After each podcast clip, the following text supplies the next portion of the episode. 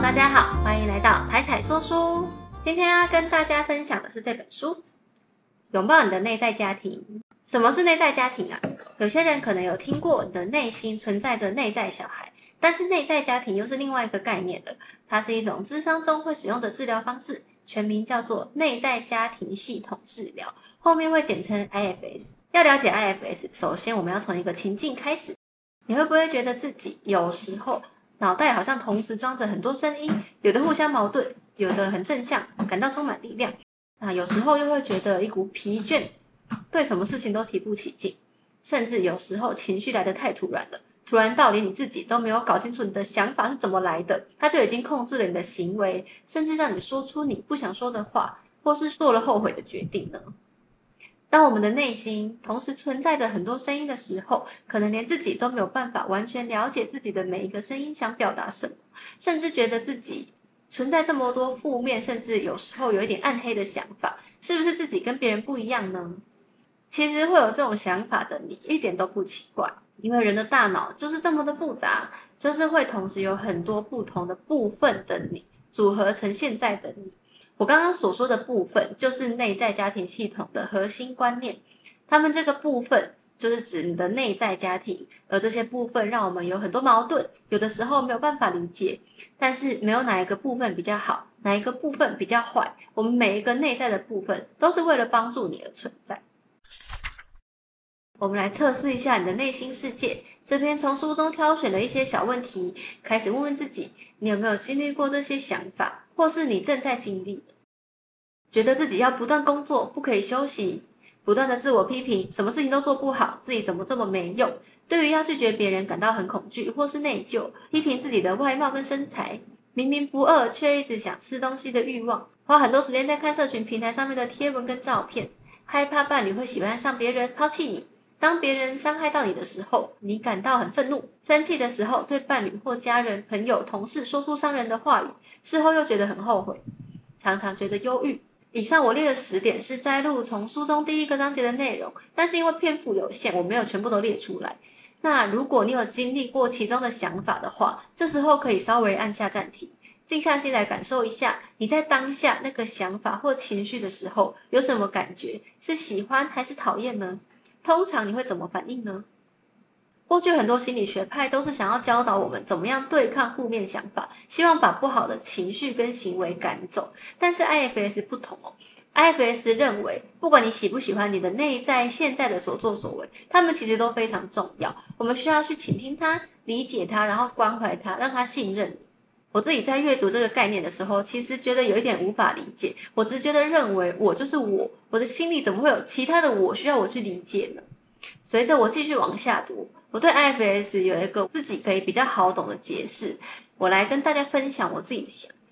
当我们在成长的过程中，可能会发生某一个事件，对我们的情绪产生特别深刻的反应。也许是大事，也许是不经意的小事，甚至是你可能都已经忘记了。而你的内在当时为了应对这个事件，会做出某个反应。这个事件的影响力够大的时候，你的内在就形成了一个固定的反应，就是一个内在人格。那你未来在遇到类似的情况下，他就会一直用这个反应来保护你。举我自己的例子来说，这个例子也是我在看这本书、在练习的时候突然想起来的一个尘封的记忆。嗯，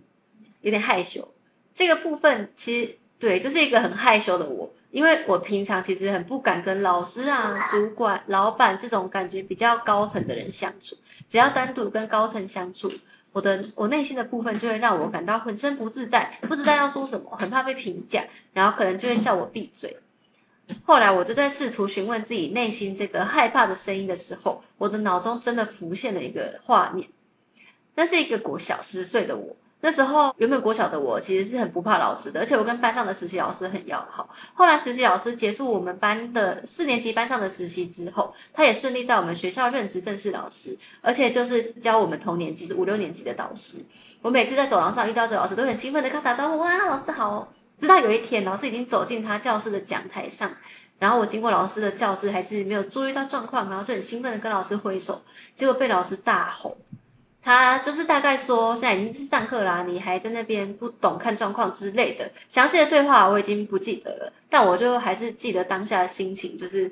非常的有点吓到，然后觉得很羞愧，但是也很难过这样。但是现在回想，其实就是有一点心疼当时那个十岁又很受伤的我啦。从此以后，我在学校再遇到那位老师，我就再也不敢跟他打招呼，一直到毕业后都没有再跟他打招呼。即使现在我已经长大成人，也已经懂得察言观色，但我的内心的部分其实他还没有跟着长大，他还是停留在小时候的我，就是继续用一样的方法疏远长辈，然后避免说错话来保护我。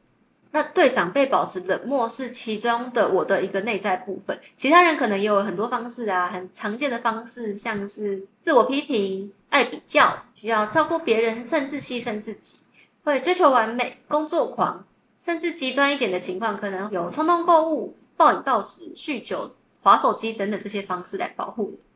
过往的心理学会用排斥的方式来对抗不好的方法，希望把它消灭。但是 IFS 是试着用另外一种方式，这种概念会认为每一种情绪都很重要，它没有绝对的正面或负面，希望是去探索你内心的人格为什么会衍生出这种行为。什么是内在家庭？我这边做了一个表来说明给大家听。IFS 其实把人的心智分成了自我跟部分，自我就是你存在的本质。当你不被其他部分影响的时候，你呈现出来的状态，当你存在自我状态，表现出来的就会是平静、好奇、有同理心、有勇气、感到连接、很有自信，还有充满创造力跟感到清晰等特质。那同时，IFS 也认为人是多元心智，每个人的心中都有很多的次人格，就称为部分。部分就分成两个角色，一种是保卫者跟被放逐者。保卫者会在平常做出一些行为来保护你，又分成行为看起来比较正向的管理员，还有行为看起来比较激烈的救火员。那被放逐者就是过去我们发生痛苦事件的时候，他替你承担了痛苦情绪，然后被我们的潜意识遗忘的孩子。就像电影《脑筋急转弯》里面，小女孩莱莉的心里住着悠悠、乐乐、怒怒、厌厌、晶晶等五种人格，当其中一个人格站上主控台，莱莉就会呈现出那个人格的样子。我们的内心就像莱利一样，也住着很多的部分。但是 IFS 中啊，这些部分并不是一种情绪，反而应该把它想象成它是某个部分的你。就是如果所有的部分的你都可以站离开，站到旁边去，剩下留在原地的就是你真实的自我，就是前面说的 self。所以在你成长的过程中，你可能曾经面对的事件，让你的部分觉得他要承担某个责任，那他就会站上主控台。比如说，在你被指责的时候，你内在部分选择用愤怒来回应。那之后，当愤怒站上主控台，你的部分就会被愤怒混合。那你看世界的眼光也会变成愤怒的眼光。你看什么事情都会觉得很神奇。这边先说一下内在家庭系统的一个创办过程，让大家更好理解。在一九八零年代啊，IFS 的创办人理查史帕兹博士，他本来是一位家族治疗师。他的智商方式是认为个案的问题都是跟家庭有关，所以他透过解决个案跟家庭之间的关系来治疗个案本人的问题。在他跟个案互动的过程中，他慢慢发现他已经处理完个案跟家人的关系啦，但是个案的失常行为还是持续出现。他后来又听到好几个个案表达，他们听到自己内心的声音还是觉得很悲伤，内心的声音还是觉得很愤怒这种意见。那这个反应就让史凡兹博士感到很忧心，他觉得个案们是不是疯了？直到后来，他也尝试走进自己的内心，才发现自己内心也住着很多不同的人格。一开始，史华兹博士就试着帮助个案来赶走这些不好的情绪、不好的人格，像是想象把内在部分关起来，或是你列出你的成就，然后试图说服你的内在部分。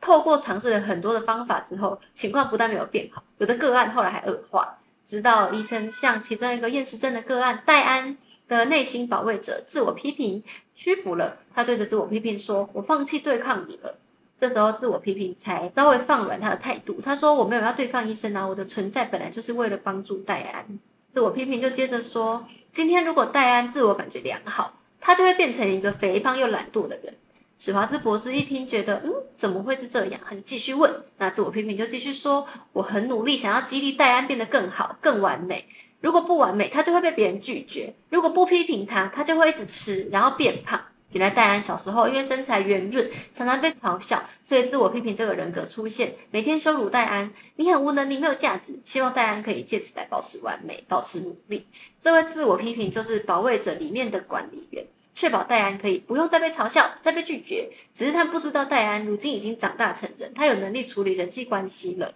保卫者还被冻结在过去，一直用同样的方式面对世界。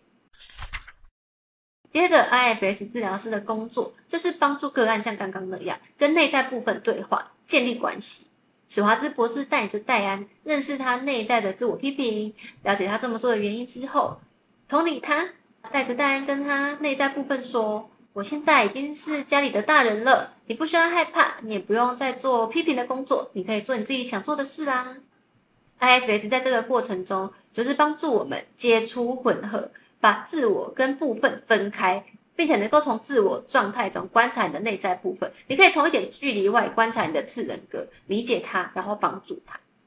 次人格的概念在心理学不是唯一的，但是 IFS 比较特别的地方就是它会协助你尝试跟自己内在的人格对话。这本书的作者刘佩璇他自己在练习 IFS 的时候，原本也很难想象，真的有人可以跟内在人格发生对话吗？因为作者本人也是一个很理性的人，当你用太理性的方式思考这套系统，可能就很难相信对话的真实性，顶多就是把内在部分当成一种情绪的譬喻吧。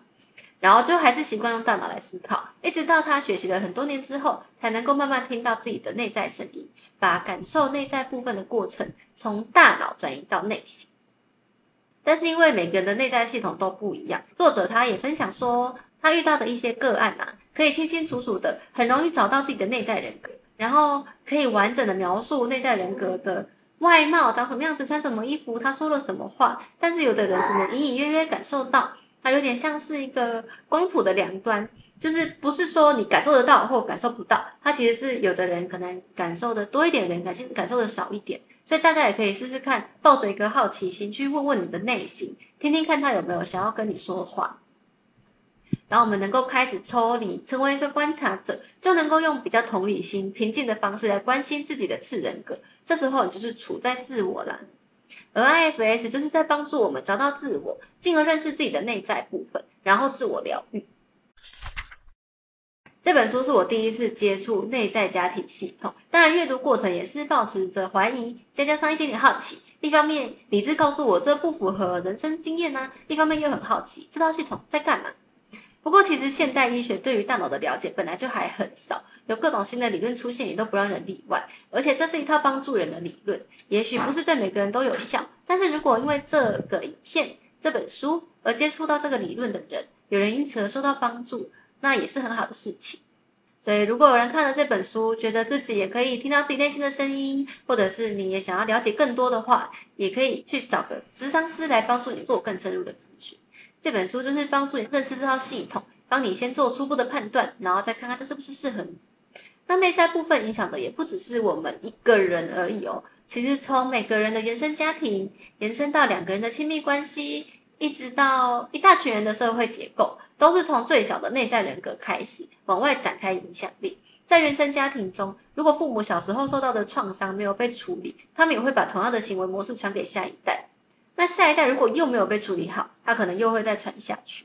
在亲密关系中，如果有任何一方没有办法处在自我领导的状态，关系就不会对等。社会上大家也都有看过很多酸民啊、种族歧视、性别歧视这种比较偏激的言论，其实就是他们内心的保卫者，甚至是救火员，在透过激烈的方式表达自我。虽然说不一定要接受他们，但是知道他们可能也是为了某一种方式来保护。那个人本身，那可能就比较能够好好的倾听，然后用同理心来理解他，更能够促进沟通。如果我们每个人都能够用自我领导的状态过生活，那人跟人之间的相处应该也会变得更和谐、更多理解吧。大家就不用再以保卫者的身份出现在别人面前，也能够更放松、更自然。如果看完这篇文章，觉得对 IFS 有兴趣的读者，也可以去找找看 IFS 创办人理查史华兹博士的《没有不好的你》来看看。为自己展开疗愈吧！